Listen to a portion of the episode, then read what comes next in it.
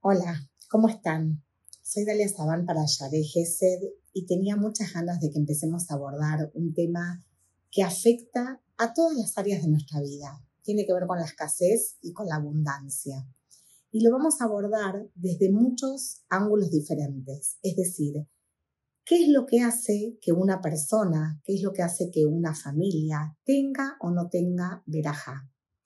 Bueno, es un tema, como les dije, muy amplio, lo vamos a abordar desde eh, diferentes puntos de vista em, y vamos a empezar a abordarlo desde, digamos, qué es lo que, em, qué pasa en relación, qué tiene que ver el enojo y el resentimiento con la abundancia, la braja que puede recibir una persona.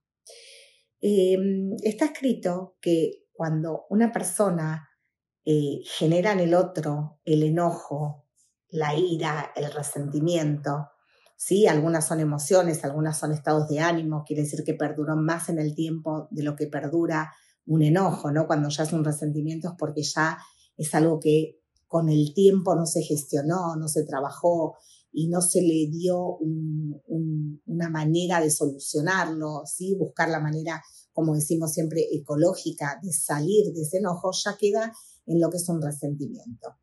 Pero cuando una persona nos guarda un cierto rencor, es uno de los motivos eh, por los cuales se, es como que los canales por los cuales baja la braja a la persona eh, se, se, tapan, ¿sí? Es como cuando, eh, sin, digamos, o sea, eh, sin comparación, pero es como cuando una persona tiene eh, tapadas las arterias, ¿sí? Eh, y, y, lo aleno puede tener un, un, infarto, bueno, es, digamos, para tener una idea de cómo funciona, es exactamente lo mismo. Es también otra manera de graficarlo, es cuando dicen que el Kelly tiene agujeritos. Entonces, si nosotros tenemos un recipiente donde tiene que entrar la veraja y ese Kelly como las macetas, ¿no? Tienen agujeritos para que el, agua drene, la braja entra y se va.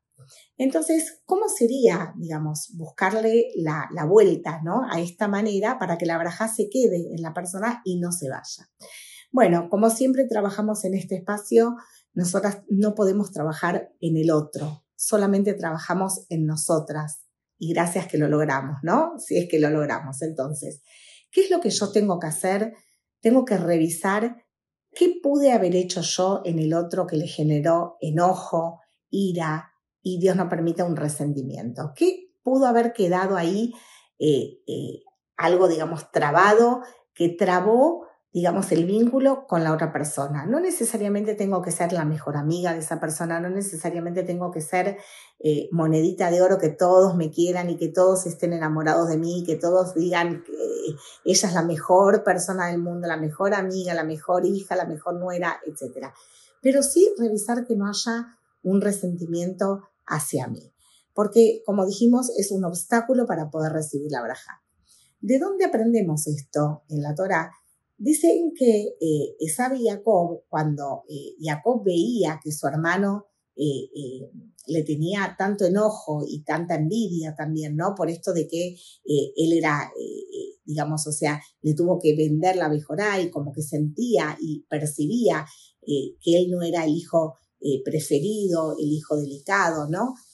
Entonces era tanta la bronca que Sab le tenía a Jacob que Jacob tuvo que posternarse siete veces frente a Esab para que él sienta la empatía de su hermano, que sienta que él se rebajó, incluso, ¿sí? Desde nuestra visión, que no tenía la razón o que no tenía argumentos suficientes para envidiarlo o para celarlo o para querer hacerle daño, ¿sí?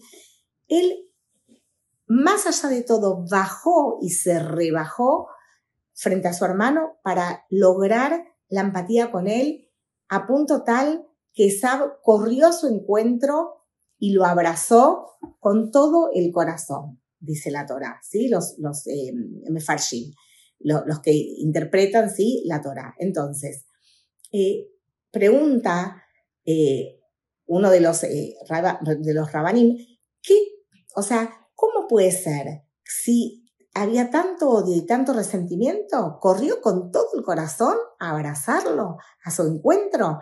Entonces, eh, dice Rabbi Shimon Mario Hay, ¿por qué fue que realmente fue con todo el corazón? Y ni más ni menos porque sintió que su hermano bajó al nivel de él. Es decir, que entendió y lo, lo comprendió lo que a él le estaba pasando. Eso no quiere decir que uno esté avalando ni que uno esté dándole la razón al otro. Quiere decir que uno intenta tener empatía con el otro desde un lugar de que el otro se sienta comprendido y de esta manera evitar esta traba que hace que Boreolam nos mande a nosotros la braja. Espero que les sirva y que pronto seguimos con este tema desde otra interpretación.